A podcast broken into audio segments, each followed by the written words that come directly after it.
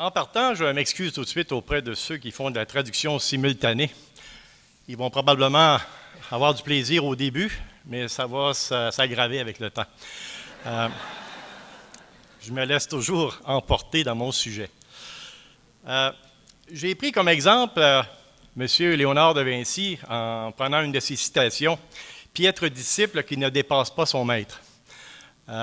On, chez beaucoup de formateurs ou d'enseignants ou de professeurs, que ce soit au niveau collégial ou au niveau secondaire, on doute déjà que l'étudiant qui soit en avant soit au moins aussi bon que nous autres, mais il faudrait s'inspirer de la phrase de M. De Vinci pour dire on devrait être satisfait lorsque l'élève ou l'étudiant que l'on a nous dépasse. J'ai pris également, je me suis inspiré quand on m'a demandé de venir faire cette conférence de fermeture. Euh, je suis toujours inquiet quand je fais ce genre de conférence de savoir s'il reste du monde. Euh, ou ce sont des gens qui ont hâte de partir. Euh, mais euh, ce que je peux percevoir, c'est que vous êtes tous là et euh, attentifs. Le thème du congrès était Pratique et savoir, un tandem. moi, j'ai voulu en faire un tricycle en ajoutant le savoir-être, qui n'est pas un sujet qui est traité souvent. C'est, et je vais vous présenter tout de suite avant de, me mêler dans, dans, ma présentation. On va regarder, euh, parce que j'ai une présentation, j'espère pouvoir vous la présenter, mais ça se pourrait qu'il y ait des déviations. Donc, première thématique, pourquoi se préoccuper du savoir-être? Donc, c'est un élément, je vais essayer de traiter de ces éléments-là. Quelles sont les conditions pour s'approprier un savoir-être? Comment percevoir la manifestation d'un savoir-être professionnel? Et de quelle manière la didactique professionnelle peut-elle aider? ça va de soi que je me suis laissé une, petite partie, euh, je suis didacticien. Mais en formation professionnelle, ce n'est pas le même monde qu'en formation générale. Euh, je vais faire souvent les comparaisons FG, FP, ce n'est pas pour dénigrer la formation générale, c'est pour simplement se distinguer. Euh, les choses sont différentes. dans la présentation, on indiquait que ça fait. Ma, ma première formation, c'est comme géographe. Après, je suis devenu ébéniste. Vous voyez le lien, géographie, ébénisterie. Vous comprendrez qu'en en 75, euh, en 72, euh, que l'environnement n'était pas nécessairement à la mode. C'est que j'étais un peu précurseur à l'époque de vouloir aller faire un baccalauréat à l'Université d'Ottawa en géographie pour m'occuper d'environnement. Mais à l'époque, il n'y avait pas d'emploi là-dedans. Et moi, je viens de la région de l'Abitibi. J'espérais, avec le développement de la baie James, avoir un travail là. On était plus inquiète à, creuser qu'à euh, faire de l'environnement. Donc, je me suis retrouvé en ébénisterie. Après, professeur en ébénisterie. Après, maintenant, j'ai mal tourné, je suis devenu conseiller pédagogique en formation professionnelle. Et pour ajouter l'insulte à l'injure, ben, j'ai terminé mon doctorat en 2002 et là, je suis devenu professeur à l'université en formation professionnelle. Donc, parce que je me suis toujours préoccupé depuis 1986 avec la réforme en formation professionnelle, avec le développement des compétences, vous allez m'entendre parler de ça un peu, euh, et euh, de façon pragmatique. Ce qu'on va essayer de faire euh, dans ma conférence, c'est de vous présenter on pourrait rester dans le domaine très philosophique, compétences, savoir-être. Ça pourrait être très philosophique, très psychologique, mais on va essayer de faire ça très pratico-pratique. Moi, je travaille avec des enseignants de formation professionnelle et technique. J'ai toujours travaillé avec des enseignants en formation professionnelle, mais je vous dirais qu'en euh, 25 ans de carrière comme conseiller pédagogique, avec mon centre de recherche et ma thèse de doctorat qui était comment perfectionner les enseignants en formation professionnelle, on a développé euh, près de 400 à 450 outils didactiques pour les enseignants. Le seul outil didactique qui a été retenu par les enseignants sur tout ce nombre-là, ça a été sur les attitudes professionnelles. Ça a été simplement une phrase posée par un enseignant à un moment donné qui a dit Il dit, sais quoi je vais faire avec mes élèves? Je suis bien tanné d'avoir des élèves qui ne sont, pas à leur place. Il dit Ah, qu'est-ce que c'est un élève qui n'est pas à sa place? La personne enseignait en service de restauration. Elle dit, ça fait six mois qu'il est dans mon cours. Il a du body pursing à grandeur du corps. Il a les pics à la tête, la froque de cuir sur le dos, puis il est en train de servir de la nourriture dans un restaurant. Elle dit, je ne veux pas l'envoyer en stage. J'y ai dit qu'il n'y avait pas d'allure. Ah. De toute évidence, la relation d'enseignement a dû s'empirer par la suite. Euh, ça va de soi. Il dit probablement que lui a la même opinion de toi. Hein? Que c'est toi qui n'as pas d'allure. Oui, mais c'est pas comme ça qu'on travaille. Ah, je dis peut-être que dans la région où ce côté, il n'y a pas de restaurant où ça demande ça, mais si à New York, peut-être. Donc, il y a un principe, c'est de regarder l'environnement de travail et de regarder l'attitude, parce que travailler, ce n'est pas juste sur des tâches. Travailler, c'est de manifester ce que nous sommes. Et je vais l'aborder pour être pratico-pratique avec la santé sécurité au travail. Hein, c'est un sujet qui est très à la mode parce que les gens se blessent euh, et que l'on ne veut pas qu'ils se blessent. Et ça me euh, turlupine toujours parce que comment ça se fait qu'on n'est pas, capable de faire comprendre à des gens que c'est eux qui vont se blesser? Non, on, regarde si on est surveillé. Est-ce que j'ai mon bon, est-ce que j'ai le casque sur la tête? J'ai mes souliers. Si le patron ne me le dit pas, pas grave. J'ai déjà eu un étudiant qui s'est blessé parce que je lui ai pas dit de se blesser. Dans mes cours, il dit ben, Je me suis blessé, mais tu ne m'as pas dit de ne pas le faire. Je savais que j'allais me blesser. Donc, vous voyez que, euh, de toute évidence, ça m'amène à penser qu'au niveau de la santé et sécurité au travail, comment faire pour que le casque de sécurité d'une personne soit dans sa tête avant d'être mis sur sa tête? Parce qu'une fois qu'il est sur sa tête, vous ne mettrez plus dans sa tête. Donc, euh, et là, je prends l'exemple d'un travail que j'ai terminé avec euh, les opérateurs de chariot élévateurs sur la compréhension du concept de stabilité. Euh, c'est l'IRSST, l'Institut de recherche en santé sécurité au travail, qui m'a fait venir pour dire, bon, ben, les professeurs qui donnent, les formateurs qui donnent cette formation-là, ont des problèmes avec cette notion-là. Ils sont aperçus qu'il n'y avait pas des problèmes juste avec cette notion-là. Premièrement, pour l'enseigner, il faut la comprendre. Mais beaucoup d'enseignants enseignent sans nécessairement comprendre ce qu'ils enseignent. Hein, je ne pense pas, je dis une vérité à mon avis là, parce que si je n'ai pas de cahier de, réponse ou je n'ai pas le manuel, je ne peux pas donner le cours. Donc, j'ai toujours fait du matériel didactique où je n'ai jamais donné le cahier de réponse. Si tu n'es pas capable de la trouver, donne pas de cours là-dessus. Donc, c'est ce que je me dis. Donc, c'est pour ça que je n'ai jamais vendu mon matériel aussi.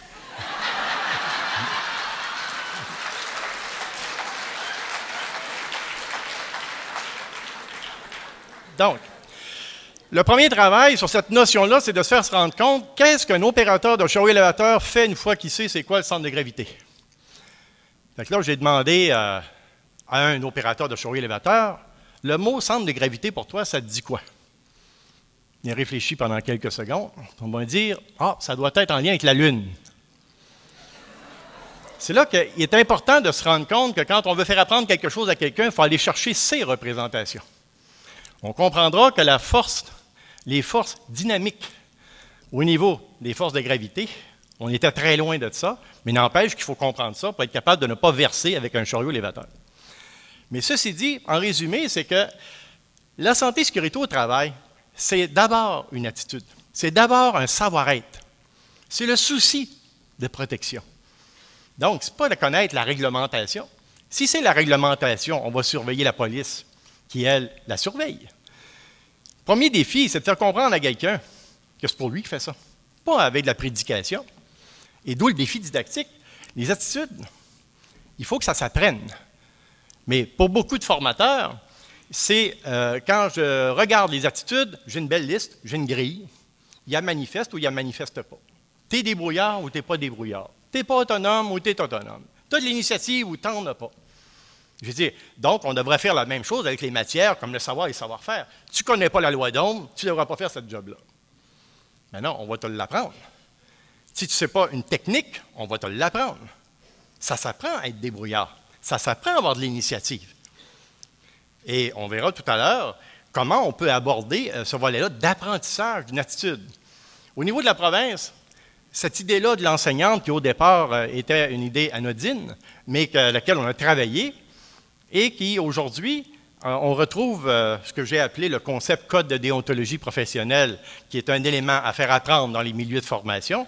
Dans 80 programmes, 40 centres de formation professionnelle. C'était la première chose que j'avais vue en 25 ans où les écoles m'appelaient les enseignants m'appelaient pour me dire Viens donc nous aider à faire ça. Parce que ça venait attaquer directement la discipline en classe, par un volet apprentissage. Et quand vous avez des problèmes de discipline en classe, c'est parce que l'élève n'est pas en train d'apprendre. S'il apprend, vous n'aurez pas de problème de discipline en classe. C'est sûr, si on dit, il arrive en retard, hein, souvent on voit ça, je demande ça à mes enseignants, s'il arrive en retard, la porte est barrée, il s'en va chez eux. Oui, mais là, c'est parce que pourquoi tu le punis? Tu veux qu'il soit là, puis pour le punir, tu l'enlèves de là. Donc le message est équivoque, c'est le moins qu'on puisse dire. Donc là, de distinguer l'apprentissage des attitudes scolaires ou les apprentissages des attitudes professionnelles. On va distinguer ces deux éléments-là. Mais comment, euh, si je reviens avec en santé sécurité au travail, comment se manifeste la compétence en santé sécurité au travail chez quelqu'un qui a intégré le savoir-être professionnel? Premièrement, avec mes opérateurs de chariot élévateur, est-ce qu'il peut reconnaître des situations de danger? Donc, avant de dire la norme de sécurité, il reconnaît-tu le danger? S'il ne reconnaît pas le danger, il ne peut pas reconnaître où la règle de sécurité s'applique. Donc, ça, c'est le premier élément. Je peux reconnaître une situation, il n'y a personne d'assez stupide pour voir que c'est dangereux et de faire en sorte de dire, je vais y aller quand même. Bien, il y en a peut-être, mais euh, on ne peut pas toutes les sauver. Mais, euh, mais travaillons pour ceux qui peuvent le reconnaître. Parce qu'une fois que je reconnais le danger, on va prévenir le risque. Parce que s'il y a danger, il y a risque. C'est le même, euh, j'ai eu l'occasion de travailler pour le ministère des Transports sur le nouveau cours de conduite automobile au Québec, où il fallait passer de simplement opérateur d'un véhicule automobile à, un conducteur sécuritaire et responsable. Vous voyez, on vient de franchir un pas, les gens m'ont dit qu'il faut élever le niveau de compétence. On ne veut pas juste qu'il soit capable de manipuler, de manœuvrer un véhicule, on veut qu'il soit conscient du danger. Et ça, ça on vient d'éliminer beaucoup de chauffeurs. Êtes-vous prêt à assumer le poids politique qui va avec ça? En tout cas, ça, c'est autre chose. Mais ça a été ça, c'est qu'au lieu de dire voici comment on avance, voici comment on recule, voici comment on tourne, es-tu capable de reconnaître une situation de conduite? Dans tous les cours qu'ils avaient, jamais on avait pensé que quand tu te déplaces un véhicule, c'est parce que tu as une raison. Hein, les cours de conduite, on se déplace, mais on n'a pas de raison. On va où est-ce que le moniteur nous dit d'aller. Mais la destination et le moment de la journée est un facteur drôlement important sur la situation de conduite. S'en aller au travail le matin puis revenir le soir, c'est le même chemin, pas dans le même sens, mais pas dans le même état non plus. revenir et aller chercher les enfants la garderie, arriver en retard, payer une amende, c'est plus stressant que de partir le matin puis euh, aller chercher son café avant d'aller travailler. Vous voyez que, donc, c'est la situation où les gens devaient comprendre que plus la situation est à risque, plus il y a du danger. Et à ce moment-là, de ne jamais être certain. Un chauffeur qui est un conducteur de véhicule qui est certain de sa technique, il est sûr qu'il va avoir un accident. On ne peut pas être certain. La situation est incertaine. Donc, est-ce que je suis capable de repérer l'incertitude, comme en santé sécurité? Donc, prévenir le risque, prendre des précautions, déterminer des moyens pour contrôler, déterminer des mesures pour prévenir. Et tout ça, parce que c'est curieux, j'ai mis la taxonomie de Bloom. J'aurais pu en prendre un autre, mais la démonstration est suffisante avec ça.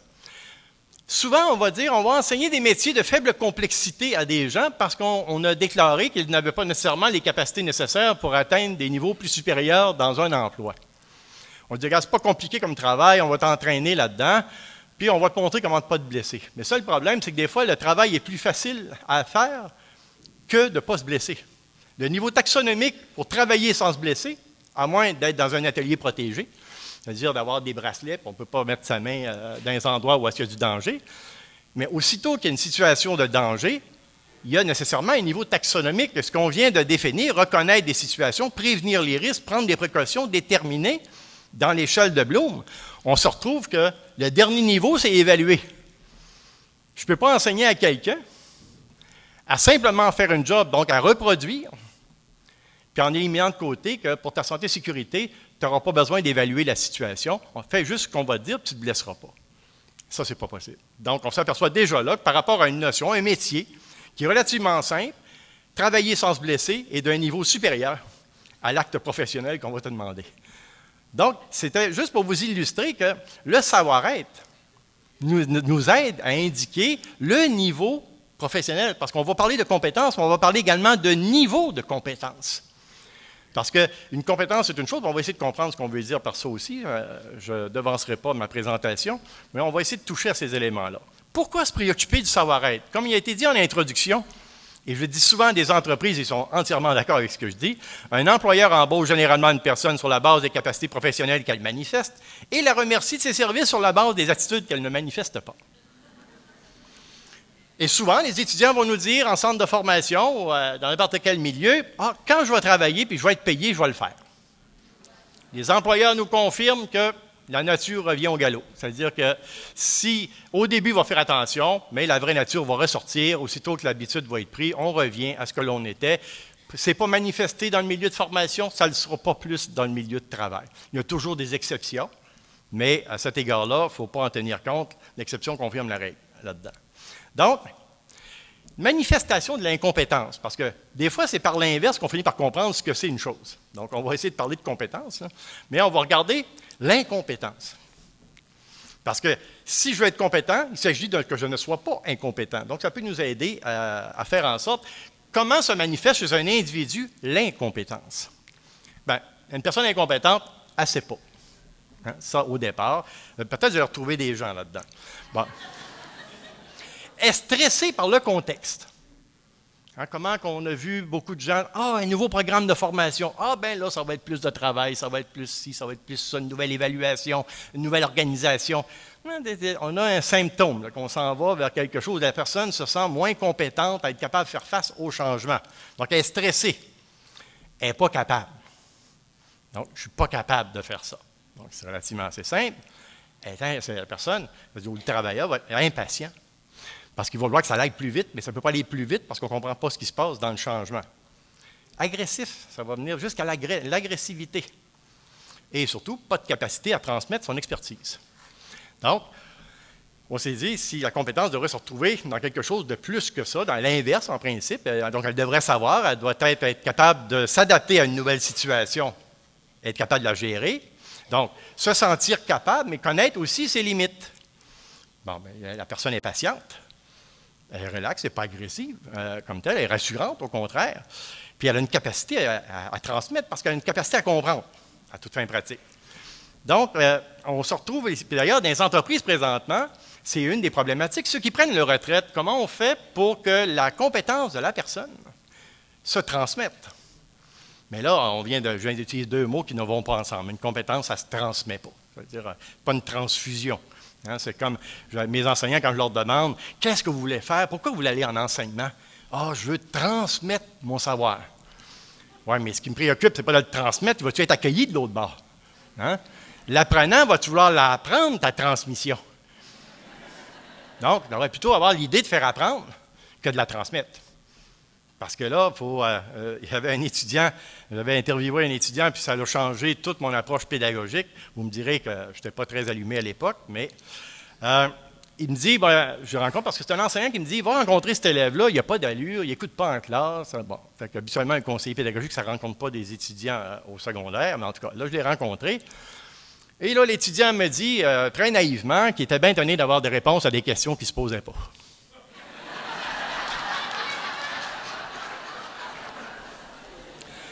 J'ai dit, et pas longtemps après, j'ai été euh, à un colloque en France, mon premier colloque en France, où j'ai eu l'audace d'aller présenter euh, de la formation professionnelle en France. Et c'était un colloque sur l'ignorance.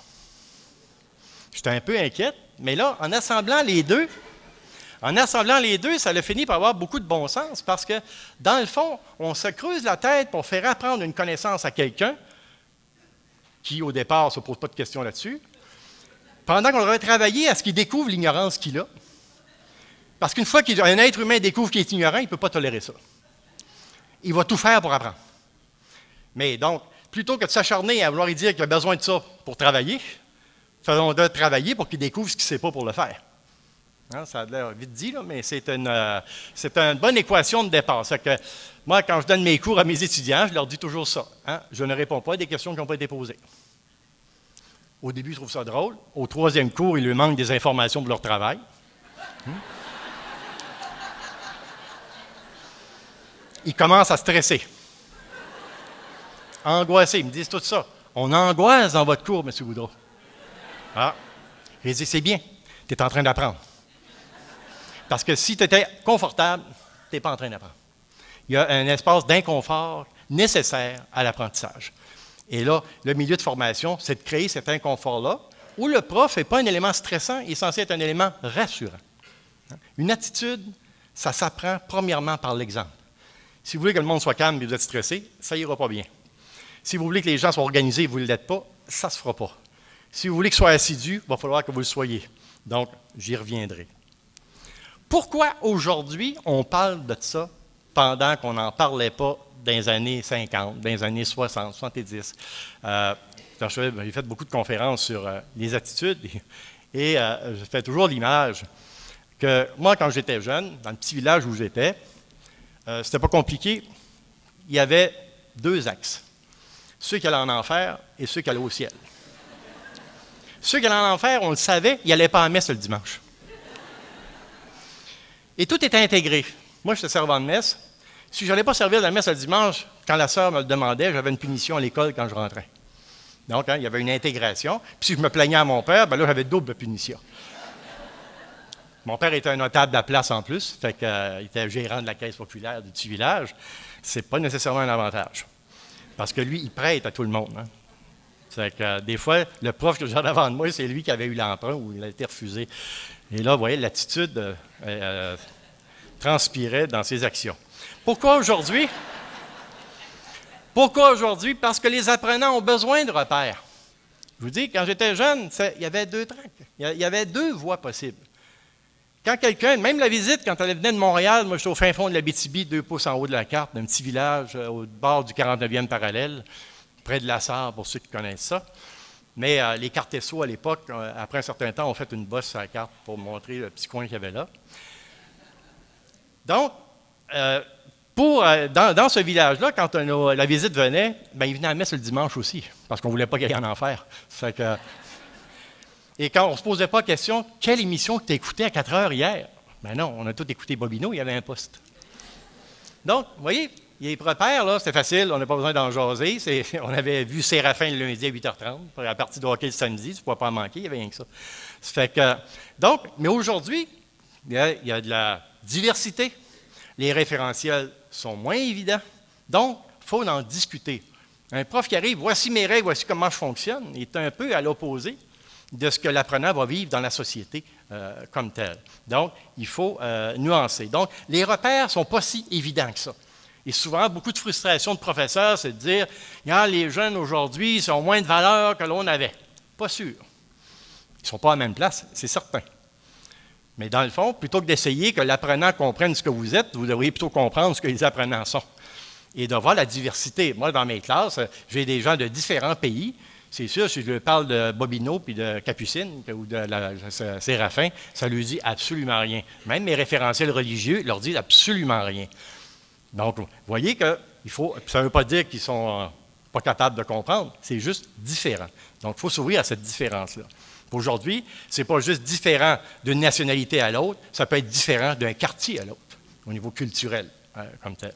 Donc, parce que le savoir-être constitue une composante essentielle du seuil d'entrée sur le marché du travail. J'ai découvert dans la région de la, de on parle beaucoup de décrochage scolaire. Eux, ils ont fait un organisme pour le décrochage en emploi.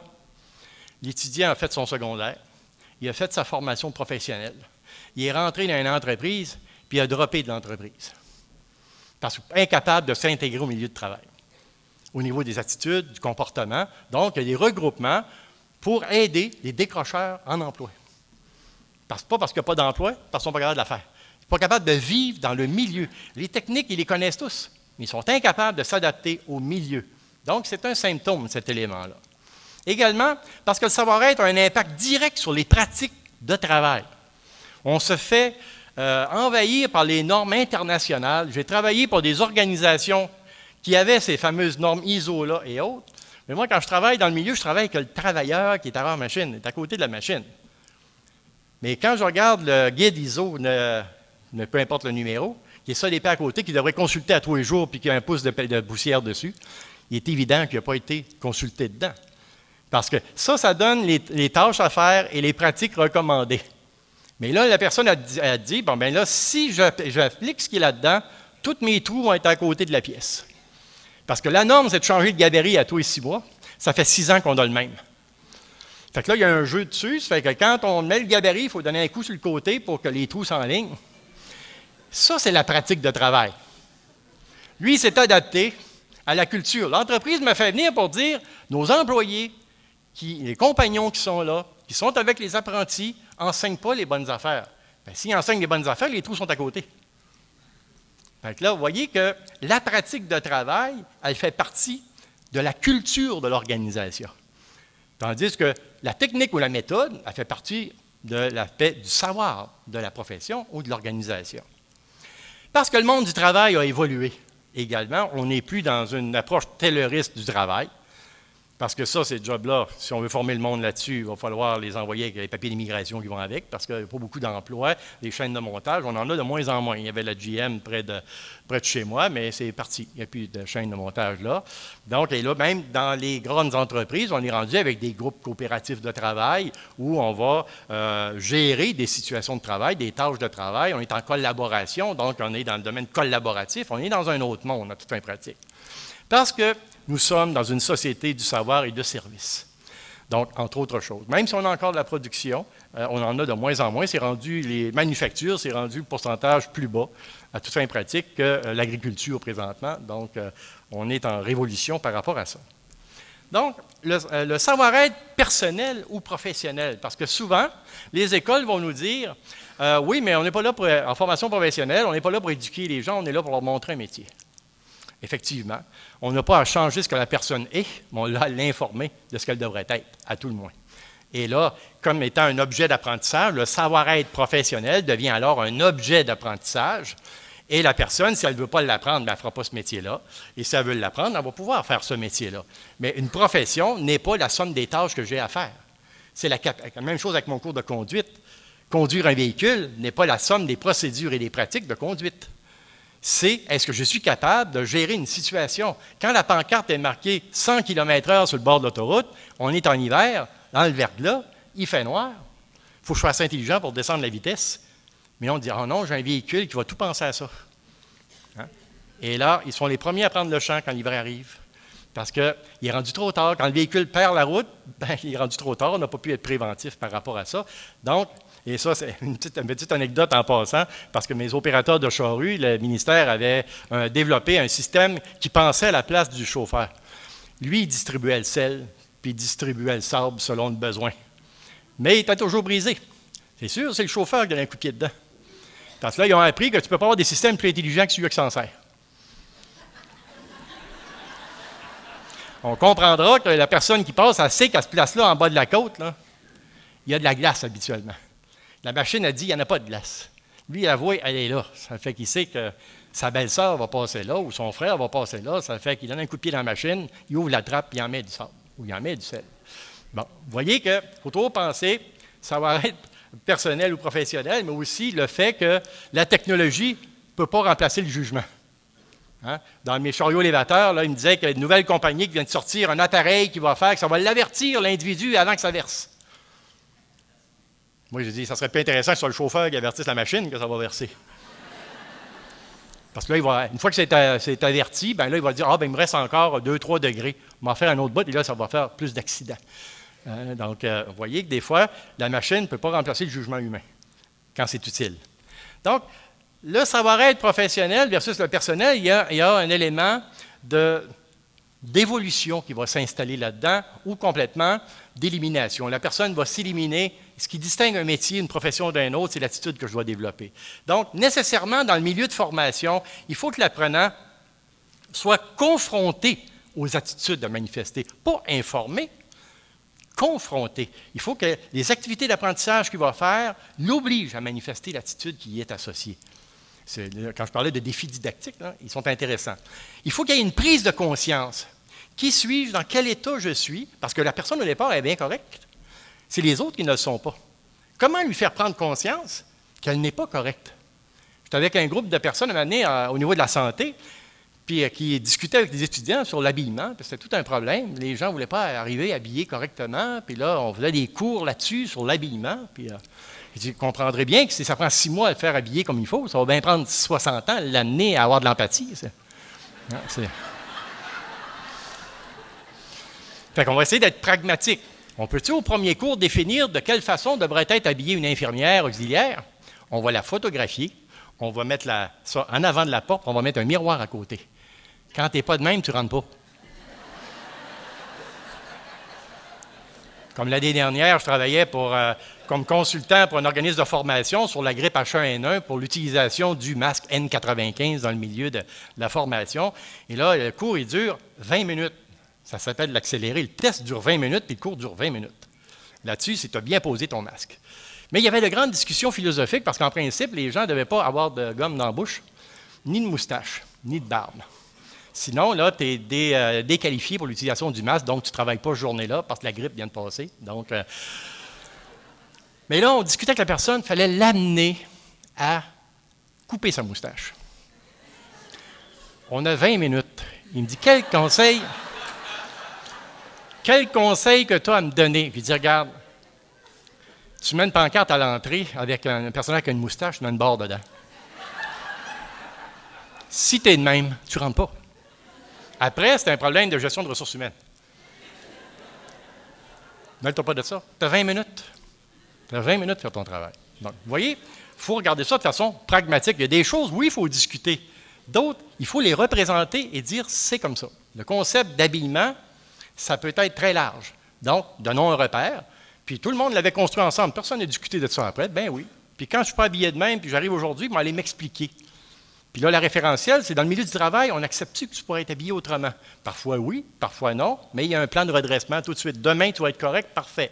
Donc, on vient d'encadrer euh, cet élément-là. Donc, il y a une prise de conscience, une déconstruction de ce que je suis, de ce que je fais et qui est incompatible ou inadéquat ou incomplet par rapport à ce que je devrais être. Donc, il y a nécessairement une déconstruction qui doit se faire, une adaptation, une évolution. Il ne faut pas que l'apprenant ait l'impression qu'il perd quelque chose. Non, il y a une évolution et finalement une transformation. Donc, ça semble très théorique, toutes ces choses-là, mais quand on le regarde de façon didactique, malheureusement, je ne peux pas vous faire de démonstration ici, mais c'est relativement, et toujours comme principe, les choses compliquées sont simples à expliquer. Les choses simples à faire sont très compliquées à expliquer. Donc, le savoir-être, c'est une nouvelle lunette qui donne de la profondeur à la compétence. Ce qui m'embêtait dans le concept de compétence, de l'aborder juste par l'acquisition de connaissances ou la réalisation de tâches, j'avais des briques, mais je n'ai pas le mortier. L'attitude, c'est le mortier qui tient tout ça ensemble. C'est pas vrai que je fais une tâche professionnelle et que je ne manifeste pas un comportement en le faisant. Je rencontre un patient, c'est pas juste de rentrer la seringue euh, dans le bras. Si la personne a peur de se faire piquer, il faut que je la rassure. Puis si elle me dit pique pas là parce que ça ne marche pas, pique l'autre, écoute-la. Parce que là, sinon, même chose, il me donnait comme exemple, il dit Ouais, mais moi je suis quelqu'un de très sympathique. Mais il était un peu inquiétant de premier abord. Parce qu'il y avait un peu de tatou, il y avait de, En tout cas, mais euh, euh, je lui ai dit Mais te rends-tu compte si tu te vois, il me dit Quand le monde me connaisse, il m'aime. Puis, euh, mais si tu travailles aux soins palliatifs, Règle générale, ces gens-là ne sont pas là pour se faire des amis. Donc, tu démontres un manque de jugement par rapport à ça. Parce que si le monde te connaisse, il t'aime. Mais peut-être qu'il y en a un pour trois jours. Ce qui est là. Il veut peut-être se faire des amis, mais certainement pas toi. vous voyez qu'il y a toujours une situation, dit, ah ouais, peut-être que, ben, tu as deux choix, va pas aux soins palliatifs, car au moins, tu feras preuve de jugement, si tu y vas, ben, enlève quelques, quelques quincailleries, ça serait euh, intéressant. Bon, donc, on ne peut pas faire fi d'une activité professionnelle sans considérer la société et ses valeurs. Il faut que l'école arrête de se regarder comme j'ai un programme, je forme au programme. Qu'il fasse la job, qu'il ne fasse pas, ça ne me regarde pas. Moi, j'ai le cours numéro 4 là-dedans. Puis il faut qu'il passe, mon cours. Puis même parfois, on en trouve. Moi, je suis le cochon de la gang. Il y en a moitié qui échoue, je fais le ménage. Vous voyez? C'est les valeurs de la société qu'il faut. Et la valeur, et chaque métier a sa culture. Le choc culturel que des enseignants de formation professionnelle et technique ont quand ils partent de leur profession et qu'ils tombent dans le milieu de l'éducation. C'est un choc culturel. Prenez un conducteur de camion qui, lui, t'en fait tant payer. Quand euh, on en engageait dans la commission scolaire où j'étais, il regardait la tâche 16 heures de présence élève. Il dit Garde, moi, garder mon camion, j'arrêterai en passant me donner mes cours. C'est aperçu que 16 heures de présence élève, ça demandait de l'ouvrage. Puis souvent, il prenait ce travail-là parce que là, il était presque en instance de divorce parce qu'il n'était jamais à la maison, ça se comprend, conducteur de camion, il n'était jamais à la maison. Mais le plus fort taux de divorce qu'on qu'on avait à l'école, c'était les chauffeurs de camion. Pourtant, il était toujours à la maison. Mais c'est la personne, oui, elle aurait aimé l'avoir plus souvent à la maison, mais elle avait marié un chauffeur de camion. Ça, c'est comme celui qui prend sa retraite, il arrive à la maison, puis commence à faire le ménage, puis à replacer les affaires. Bien là, l'autre, il dit Regarde, mes affaires, tu ne les as pas placées pendant 30 ans, touche plus aujourd'hui. Laisse-les comme ça. Vous voyez? Il y a des pratiques. Avant de défaire des pratiques, Il faut s'informer avant. Donc, le milieu scolaire et ses représentations. La culture du milieu professionnel et ses attentes. L'apprenant avec ses préoccupations, ses représentations des valeurs et des attentes du monde qui l'entoure. Voyez? Ça, si ce n'est pas réglé, là, on va juste être vraiment dans l'acquisition de connaissances. Dans le débat sur la compétence, là, où est-ce qu'il y a certaines commissions scolaires qui ont semblé avoir résolu le problème en disant, tiens, on va mettre ça de côté pour l'instant, on va revenir aux vraies affaires, l'acquisition de connaissances. On va acquérir des connaissances. le principe, ce n'est pas les acquérir, c'est les apprendre. Fait que là, la mémorisation, est-ce que l'école est faite pour faire mémoriser des choses ou pour les faire apprendre? C'est sûr que la mémorisation joue un rôle essentiel. Mais ça, le reste mémorisation, on est comme, comme dans un, ordinateur. L'information dans le disque dur ne fout rien si je ne fais pas quelque chose avec. Donc, euh, c'est la même chose avec mon apprenant. Mais c'est parce qu'on a mal compris, on a pris la compétence comme étant quelque chose qui se développe un peu ésotérique, et qu'on s'est dit, bon, ben là, on va mettre la connaissance à quelque part, on va faire quelque chose avec, et les gens vont apprendre. Non, non, c'est une pensée, c'est un but, mais ça demande une structure, c'est pas le laisser aller à l'intérieur de ça. Et de revenir au concept de simplement acquisition de connaissances, c'est de reconfirmer une approche médiévale de la formation. C'est sûr, les notes vont monter. Mais comme je dis souvent à mes étudiants, qu'est-ce que ça veut dire une note? Hein? Les enfants à l'école, au début, quand vous avez vos petits-enfants, qui vous arrivent en maternelle, première année, deuxième année, sont tout excités, ils arrivent à la maison, j'ai appris les lettres de l'alphabet, j'ai appris à lire, j'ai appris à compter. Quand tu commences à être ado, puis à l'école, oh, j'ai eu 60. J'ai eu 80. 80 de quoi? Hein? En formation professionnelle ou en médecine, 80% chez un mécanicien. Il met les freins il n'est pas capable de les enlever.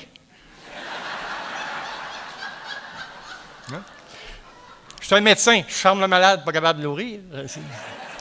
Ou l'inverse. Je fais l'opération, mais on va en prendre un autre pour le refermer. C'est-à-dire, Moi, je soigne, mais diagnostic, pas capable. Fait que vous voyez, moi, les notes d'incompétence, j'ai bien des problèmes avec ça. Ça ne veut pas dire qu'on regarde ça à l'air du temps non plus. C'est-à-dire qu'il y a des règles, il y a un cadre, il y a des attentes, il y a des comportements, il y a des indicateurs. Mais en tout cas, c'est euh, plus complexe qu'on ne pense. La pratique professionnelle et son contexte. Ça aussi, c'est un élément à considérer.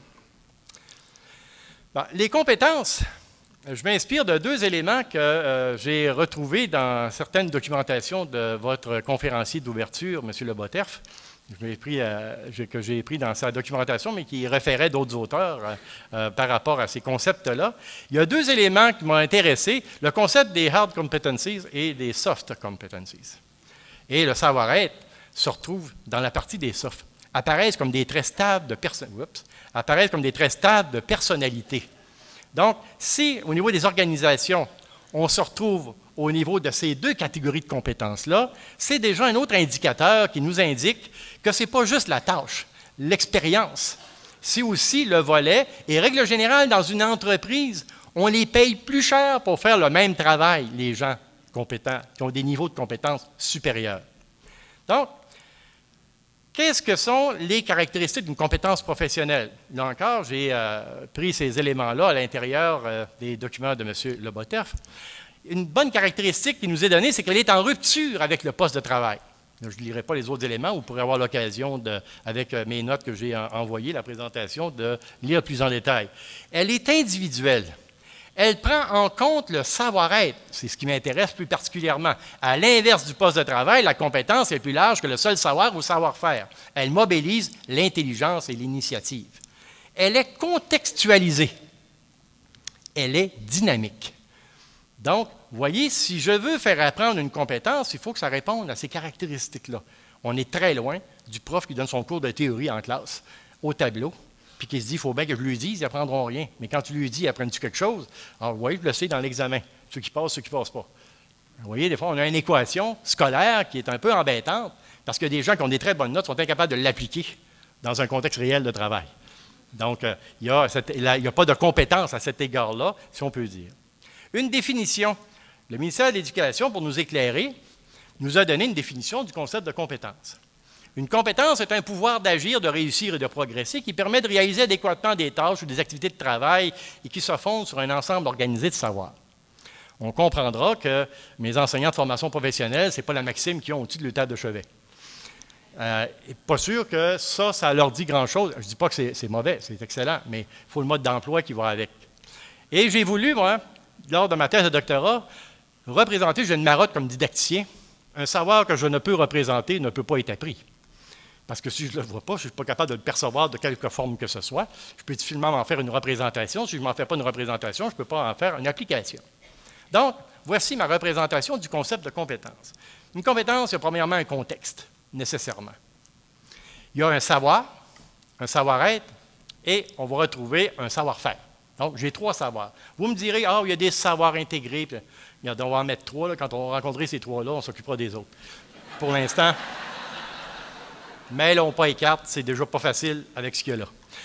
Le savoir, c'est les cours de théorie, le savoir-être, le savoir-faire, c'est la pratique, mais le savoir-être, il vient assembler tout ça ensemble. On ne s'en préoccupe pas. On regarde si l'individu a le bon savoir-être, mais on lui apprend le savoir et le savoir-faire. Mais il faudrait y apprendre aussi le savoir-être. Mais j'ai fait, euh, j'ai pris euh, ce diagramme-là pour dire, ils ne sont pas séparés, ils sont intégrés. Mais qu'est-ce qui se passe quand on les intègre? Un individu qui a le savoir et le savoir-être, c'est un individu connaissant. Il n'est pas compétent, il est connaissant. Si j'intègre le savoir-être et le savoir-faire, là, j'ai un exécutant. Hein? Il a la bonne attitude, il a le savoir-faire, il fait le job. Il a fait correctement, il exécute le travail. Et il y a ceux qui savent, ceux qui savent faire, mais qui n'ont pas l'attitude, parce qu'on leur demande que d'être performants. Donc, hein, c'est la quantité, c'est le temps, c'est la qualité, mais en autant que tu fais ça, le résultat est garant. La fin justifie les moyens. On n'est pas dans la compétence. La compétence, elle est à l'intérieur de ça. Moi, je dis tout le temps, une compétence, ça ne s'apprend pas, ça ne s'enseigne pas, ça se développe. Il faut mettre les conditions. On me dit, ouais, mais ce n'est pas possible. Ah, pourtant, les agriculteurs font ça à grandeur donnée. Ils ne tirent pas ces carottes pour qu'elles poussent plus vite, mais ils font tout pour avoir des carottes vendables. Donc, ils travaillent sur l'environnement, travaillent sur les engrais, travaillent sur la température, ils peuvent la contrôler. Puis là, ils font en sorte que la carotte, il y en ait plus qui sont corrects, qui ne sont pas corrects, parce qu'ils vont fermer boutique s'ils ne sont pas corrects. La comparaison est peut-être bancale, mais c'est la même chose. Le prof, il ne peut pas tirer puis pousser sa compétence. Mais il doit, doit mettre en place ce qu'il faut pour qu'elle se développe. Et ma définition est relativement simple. Être compétent, c'est savoir bien faire. Donc, euh, savoir, il y en a qui travaillent bien, mais qui ne savent pas. Il y en a qui savent faire, mais pas bien. Hein? Il y en a qui savent bien, mais pas faire. Donc, vous voyez, ça fait une définition simple. Il y a trois mots, considère-les, ils sont essentiels. Et là-dedans, j'ai mis une autre variable également, où mon intérieur, ici, indique des niveaux de compétences. Toute compétence n'est pas égale. J'assistais à un colloque à un sur les compétences de base, où on parlait de l'allaitement maternel, sans vouloir diminuer la valeur de ce que c'est. Mais il en demeure que si on met été un enfant, s'il y a une compétence là, diagnostiquer un cancer, elle doit être, euh, en tout cas, il y a un écart entre les deux euh, comme tel. Donc, il y a un niveau de compétence, gérer des situations à risque, et ça, là, c'est ça qui m'a convaincu qu'il ne faut pas parler de la même chose, il faut établir qu'il y a des niveaux de compétences. Et ces niveaux-là, et là, je me suis euh, inspiré également de l'organisation du travail de M. Lobotev, qui nous dit l'organisation du travail détermine fortement la compétence qui peut être construite par les individus. Et là, je me suis mis à m'amuser à vouloir faire des niveaux de compétences. Ayant travaillé pour l'École nationale de police, on essayait d'établir justement formation collégiale, technique policière, École nationale de police, où on se situe. On développe-tu la même compétence ou on l'élève? Donc, on était dans cette équation-là. Le premier niveau, que j'ai numéroté le dernier, vous pouvez difficilement le voir là, mais je vais vous le dire, c'est le survivant. Celui qu'on embauche sans la formation, mais qui finit par toffer dans l'organisation. Il a survécu. On a beaucoup de profs en formation professionnelle comme ça.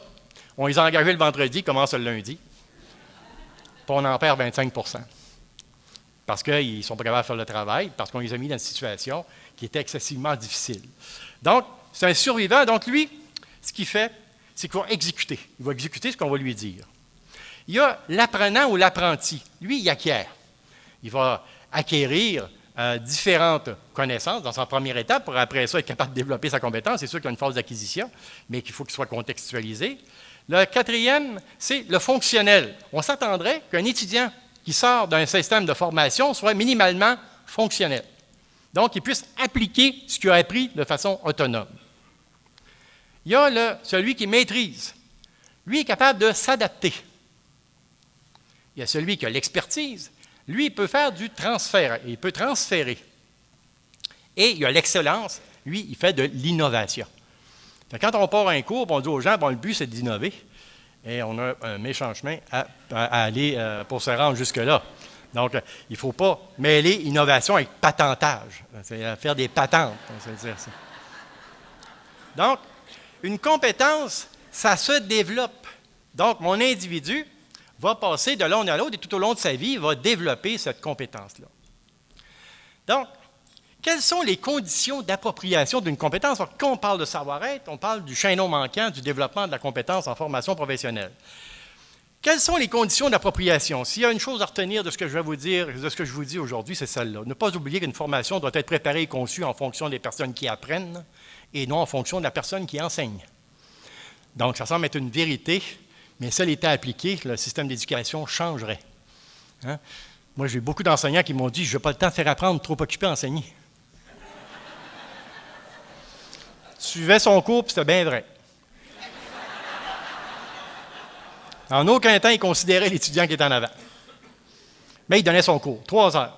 Trois heures de temps avec son PowerPoint. Hein, j'ai fait un article sur mon blog là-dessus, de l'assez plate au power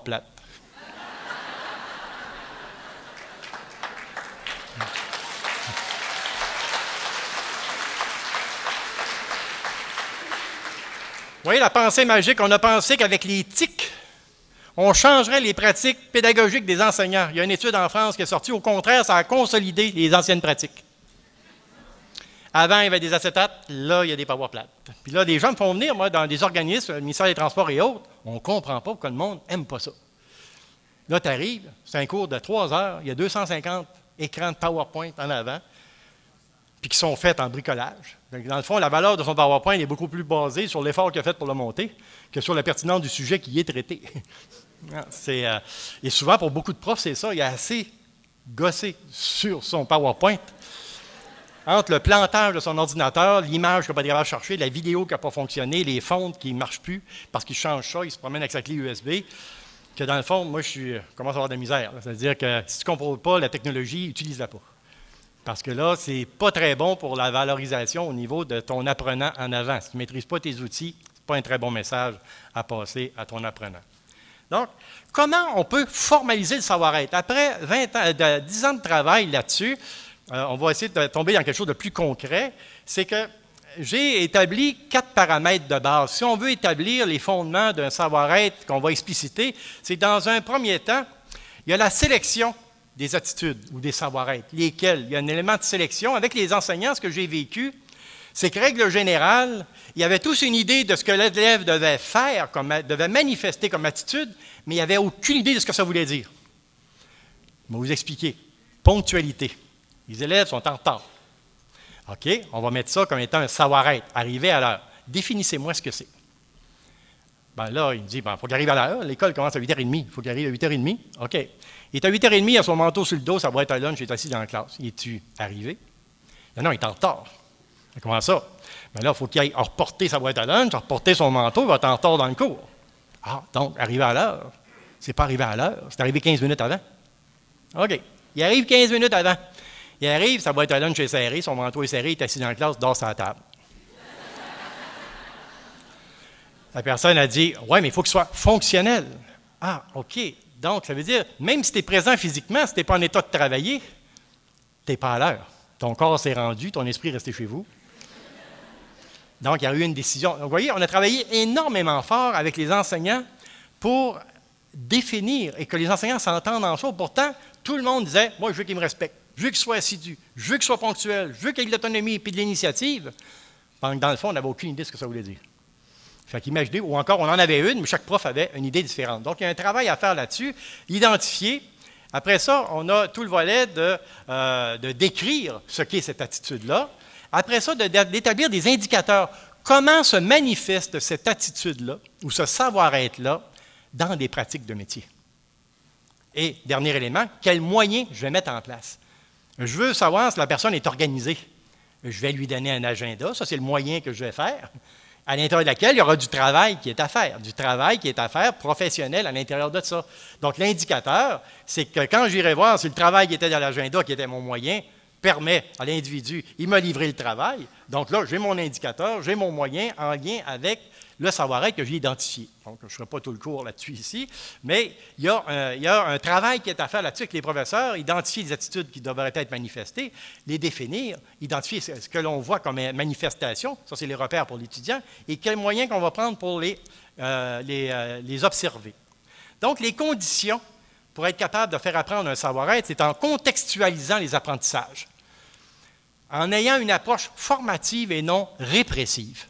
Donc, souvent, les attitudes, tu arrives en retard, tu as une punition. Hein. le rêve des enseignants, peut-être ça existe dans vos milieux, d'avoir un 10 points à la fin du semestre sur ta présence à l'école. Hein? Si tu absent, tu perds du point. Donc, euh, on pourra faire un débat là-dessus, mais ce n'est pas, l'objet de mon propos. En, donnant du sens aux apprentissages, pas pour le prof, pour l'apprenant. Le prof, c'est sûr, ça a du sens pour lui. Mais il est important pour apprendre, c'est que l'apprenant, lui, ait un sens pour lui. En tenant compte de la réalité du marché du travail, en quoi ce savoir-être-là se manifeste de façon importante sur le marché du travail? Et en amenant l'apprenant à en constater la pertinence, pas en lui disant Hein? Moi, j'avais une autre anecdote, un étudiant qui m'avait dit que l'éducation, le système d'éducation avait un problème de coude. Ah, j'ai dit, explique-moi le lien. Il dit, quand j'étais en formation générale, on me rentrait des affaires dans la tête, on me disait, tu comprendras plus tard à quoi ça sert. Là, je suis en formation professionnelle, on me dit, regarde, fais-les, là, tu comprendras plus tard comment ça marche. Mais il dit, là, je passe dans les mains, ça ne rentre pas à la tête, je passe dans la tête, ça ne rentre pas aux mains. Mais il dit, regarde, c'est pas parce que je travaille de mes mains que je suis pas capable de comprendre. Donc, c'est intéressant comme, euh, comme lien, donc, d'éliminer le problème de coude en éducation. Il ne faut pas que ça bloque là. C'est-à-dire, pas parce qu'on le fait qu'on ne peut pas comprendre, puis c'est pas parce qu'on peut comprendre qu'on n'a pas besoin de le faire. Donc, il y a deux éléments. Donc, faire apprendre dans un environnement. L'une de mes marottes et mon objet de recherche, c'est de créer des environnements. J'ai un de mes collègues de l'Université de Genève, M. André Girdan, qui travaille beaucoup sur l'environnement allostérique. Lui, c'est un biologiste. Dans le fond, définition simple, c'est de créer, moi j'ai fait un article là-dessus que j'ai appelé comme un poisson dans l'eau. Si l'apprenant veut faire une profession et on le met dans un contexte où il y a à manifester des comportements professionnels associés à cette profession-là, si c'est un poisson, il va nager dans l'eau.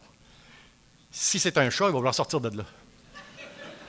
Mais l'environnement doit faire ça. C'est que l'environnement, ça doit le stimuler, dire c'est comme ça que ça va se passer. Puis là, il va dire Waouh, c'est ça que je veux vivre. Donc, comment on peut créer cet environnement-là? Ça soit le sujet d'une autre présentation. Donc,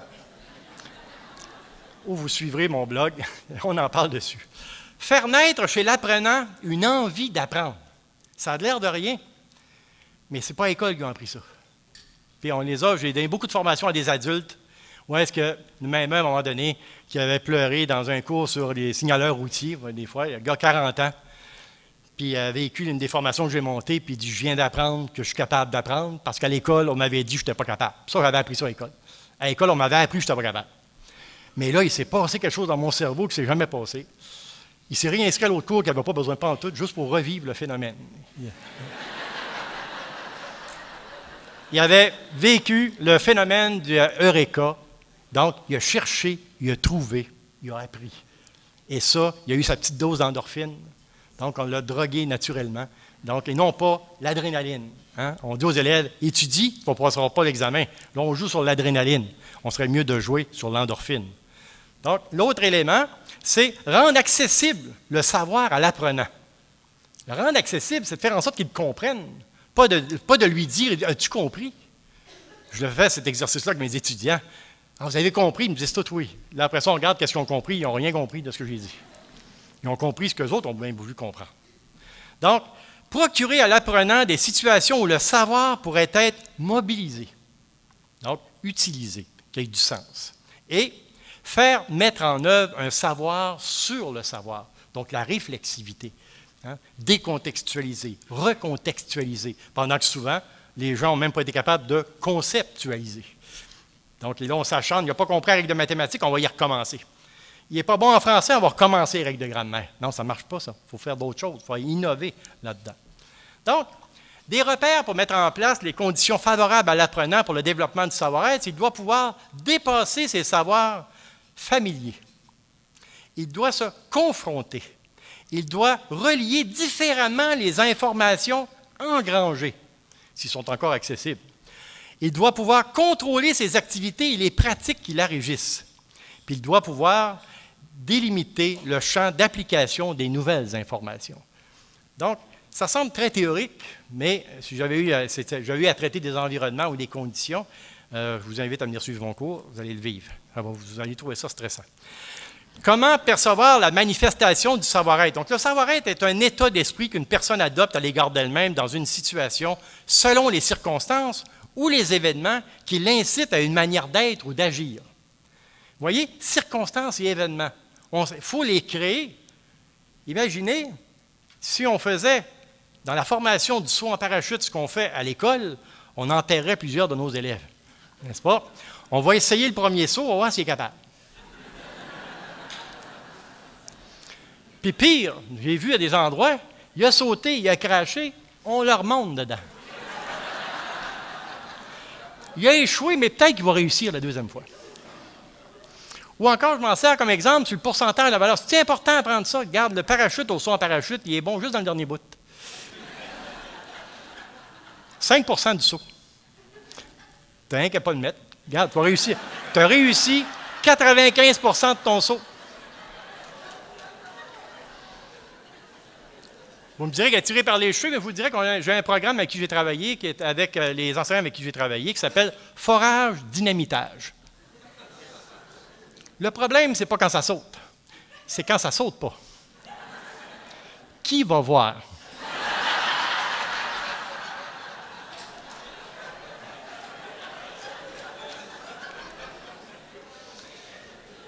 Pourtant, je ne suis pas un humoriste. Hein. C'est euh, comme quoi la réalité peut être assez euh, attrayante. Peut-on apprendre un savoir-être? Le savoir-être n'est pas inné, il est acquis. Parfois, il est bien ancré, mais ce n'est pas inné un savoir-être.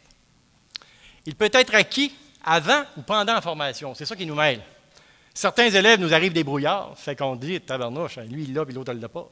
L'autre, lui, il l'a appris, l'autre l'a pas appris. Comme on peut avoir des élèves au primaire, ils savent écrire et lire en arrivant en première année, puis l'autre qui ne savent pas. On va-tu dire, non, ben niaiseux, toi, tu ne le sais pas? Ben non, je te cite pour ça. Ben, vous voyez que. il s'apprend premièrement par l'exemple. Puis il faut un contexte pour y donner du sens. Et pour vous amuser un peu, j'ai demandé à des enseignants d'identifier les savoir-être qu'un enseignant devrait avoir. Hein, ça va vous inspirer. Hmm? Il doit être organisé. Quand, je finis cet exercice-là avec mes étudiants, ils se demandent tous s'ils vont être enseignants un jour. Mais voyez comment vous êtes exigeant pour vos élèves. Donc, euh, donc, organisé, patient. Il doit être rigoureux, intègre, autonome, débrouillard, équitable, disponible, a du jugement, a de l'empathie, il est ouvert d'esprit et il est innovateur. Donc, euh, maintenant, vous avez votre fiche de travail. Ça vous prendrait maintenant un environnement permettant de développer ce type d'attitude-là. Les manifestations, tout à l'heure, vous avez parlé de manifestation de l'incompétence. On va regarder la manifestation de la compétence. Flexibilité dans ses tâches, résolution de problèmes, adaptation des pratiques, application de nouvelles solutions, compréhension du changement, anticipation des conséquences. Donc, vous voyez, c'est des éléments qu'on voit sur quelqu'un qui manifeste de façon compétente une situation. Après avoir implanté ça au niveau de la province, euh, il y a eu dans 80 programmes 40 centres de formation. Euh, vous pourrez le voir plus en détail sur le document si vous vous le procurez. Mais le premier savoir-être identifié par les enseignants, puis là on parle de milliers d'enseignants que j'ai travaillé avec euh, par rapport à ça, c'est l'autonomie. Donc ça, c'est la première qualité qui est demandée. L'organisation du travail, la deuxième. La troisième, le respect de l'horaire de travail, l'esprit d'équipe, le jugement, la communication. Et on s'est aperçu que souvent, chez les enseignants, c'était les choses qu'ils maîtrisaient le moins. Donc, si on veut, et ça, c'est un message à passer dans le développement des compétences. On ne peut pas faire développer une compétence à quelqu'un qu'on n'a pas. Et quand on fait de la formation à des enseignants, il faut les former à développer leurs compétences pour qu'ils puissent développer celles de leurs apprenants. Ma thèse de doctorat portait là-dessus. On ne peut pas faire de la didactique si je ne comprends pas la notion que j'ai enseignée. Donc, on va passer par la compréhension de la notion avant de donner des cours de didactique. Donc ça, c'est un élément qui est euh, important à considérer. Mais en formation professionnelle, il y a deux catégories. Hein. Il y a des métiers qui s'orientent vers des produits et des métiers qui sont vers les processus. L'ordre est différent. Dans le cas de ceux qui sont orientés vers le produit, on va parler de l'organisation du travail, de l'esprit d'équipe, de l'autonomie au troisième rang, le jugement, le respect de l'horaire de travail, l'assiduité et le souci de protection. Vous voyez, santé-sécurité, le dernier des, euh, des sept privilégiés. Les métiers de service, ce qu'on va retrouver surtout, c'est l'autonomie, l'organisation du travail, la communication, ça va de soi, le respect de l'horaire de travail, le jugement, l'esprit d'équipe et la débrouillardise. Donc, vous voyez, si ça, ce sont des éléments qui ont ressorti chez les, euh, les enseignants. Donc, ça veut dire que c'est quelque chose qu'il faut développer et qui ont une incidence directe. La limite du modèle que j'ai proposé aux enseignants, c'est le jour où on est arrivé à dire que les attitudes ou les savoir-être choisis étaient des conséquences de pratiques pédagogiques utilisées qui étaient inadéquates. Comment je peux faire développer l'autonomie de quelqu'un si je ne lui laisse pas d'espace à ce qu'il le soit? Que tout est programmé, tout est planifié, fais ce que je te dis, mais sois autonome. C'est difficile à joindre les deux. La débrouillardise, ça se développe dans un contexte. Vous voyez que, et là, les enseignants ont refusé, dans leur pratique, de changer leur pratique d'enseignement pour les adapter à ça. Ils se sont servis des codes qu'on a développés sur une méthode répressive plutôt que formative pour former les gens. Donc, de quelle manière, et ça je conclus avec les deux, trois derniers euh, euh, éléments de présentation, en didactique, quel est le rôle de la didactique là-dedans? Comment elle peut-elle aider? La didactique professionnelle part de l'objet d'apprentissage. Elle est différente, je vous l'ai dit au départ, de la didactique des disciplines. La didactique professionnelle part de l'objet d'apprentissage, élabore des situations de travail. On dit souvent que la didactique professionnelle, c'est la didactique située. Nous, c'est la situation qui est au cœur.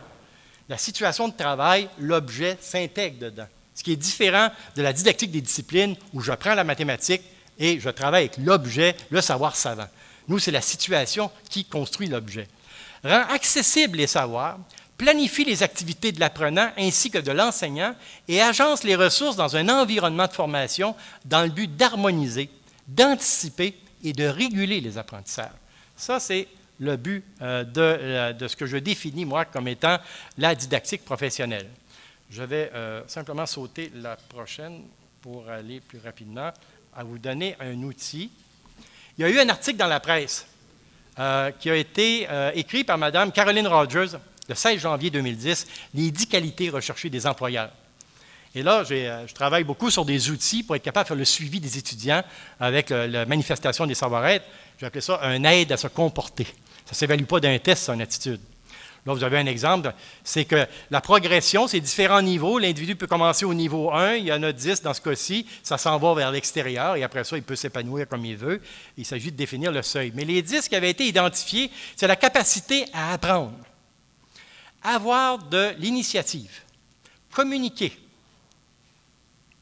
avoir de l'intelligence émotionnelle. Ça, je suis moins sûr. Ben, c'est-à-dire, il faut définir plus ça, de mettre ça simplement une qualité. Ça, euh, c'est particulier, mais je, prends, je reproduis intégralement euh, ce qui a été écrit là-dessus. Je comprends le concept d'intelligence euh, émotionnelle, mais de l'avoir, comment on le manifeste, il y a peut-être un petit travail à faire là-dessus. Être intègre, s'adapter, travailler en équipe, être polyvalent, avoir du leadership et avoir de la maturité. Ça aussi, c'est plus embêtant. Avoir 18 ans et demander à quelqu'un d'avoir la maturité, euh, c'est assez difficile parce qu'au niveau du cerveau, c'est à 25 ans que les pulsions finissent par se contrôler. Il y en a qui ça passe le vie, mais ça, c'est autre chose. Mais physiologiquement parlant, c'est comme en conduite automobile. On disait comment faire pour que les jeunes de 18 ans soient sérieux? il y a une étude de l'OCDE qui a été faite là-dessus. Le cerveau finit à se former à 25 ans. Et ce qui reste à former, c'est le contrôle des pulsions ses sensations. Donc, il euh, faut rendre la personne consciente, mais on ne peut pas garantir qu'elle va être cette forme-là, en tout cas. Mais si vous avez une idée de comment ça peut se représenter, mais comment c'est demandé socialement parlant, parce que c'est écrit euh, dans, les, euh, dans, les, dans les journaux, on commence à le demander de plus en plus. Ça, c'est un exemple de comment ça peut évoluer à toute pratique. Donc, je vais passer celle-là ici également pour aller plus sur le dernier volet, qui est de nouvelles pratiques d'enseignement. Donc, si on veut tomber dans le volet de faire apprendre des savoir-être, il y a des pratiques d'enseignement novateurs qu'il faut installer. Favoriser l'identification et la pose de problèmes. Faire accroître la maturité. Favoriser le passage à l'action. Manifester de l'intégrité. Communiquer des informations. Favoriser la capacité à imaginer d'autres façons de faire et de s'adapter. Apprendre à négocier, à justifier ses choix travailler en synergie et en réseau, développer l'autonomie et favoriser la prise d'initiative.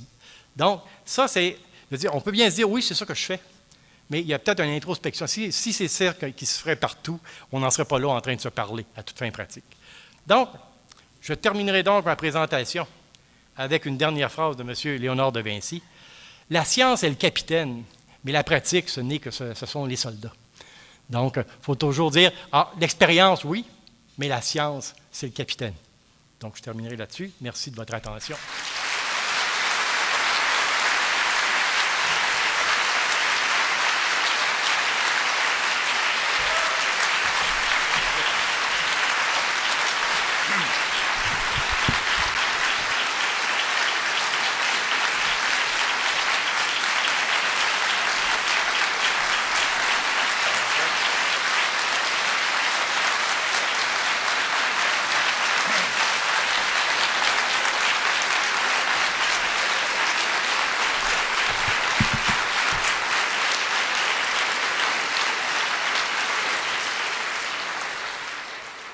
Allez avoir un rappel, j'ai l'impression.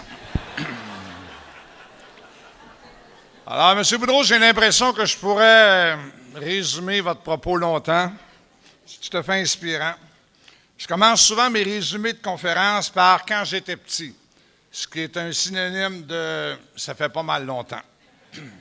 Quand j'étais petit, j'ai étudié René Descartes, qui disait, ce fut mon premier contact avec le savoir-être, cogito ergo sum ce qui veut dire je pense, donc je suis. À moins que j'ai mal compris et que c'est en faisant la vaisselle que René Descartes aurait dit à Madame Descartes, tu penses donc je suis.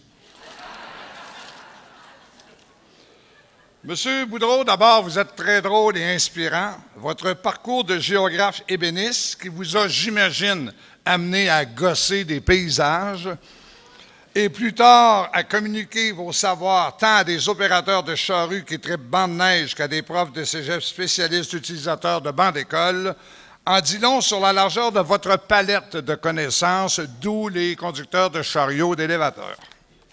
Palette.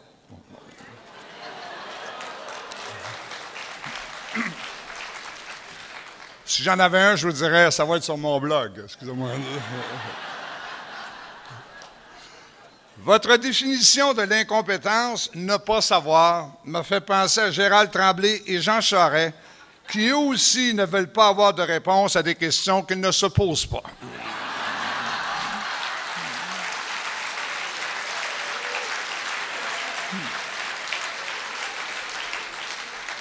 Vous avez dit que le savoir-être ne se transmet pas. Comme le disait Richard, mon mécanicien, la transmission s'exprime sous différentiel.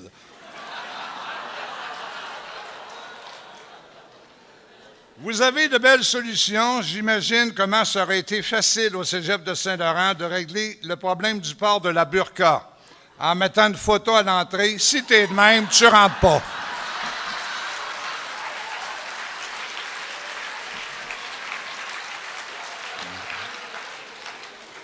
Vous nous avez dit que la compétence, c'est de savoir bien faire. M. Lebotef nous disait que c'était la façon d'agir. Ça se recoupe.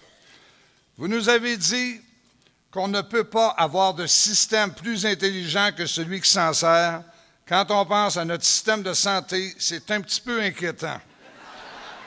Comme dans votre cours de forage dynamitage, on se demande quand ça va sauter, mais il n'y a personne qui va aller voir. Je suis content d'avoir appris que le taux de divorce chez les chauffeurs de camions était élevé, ce qui explique sans doute l'expression en avoir plein son troc. Monsieur Boudreau, vous nous avez ouvert un peu les vannes de votre savoir, mais on en aurait pris un autre chargement tellement c'est intéressant. Merci beaucoup.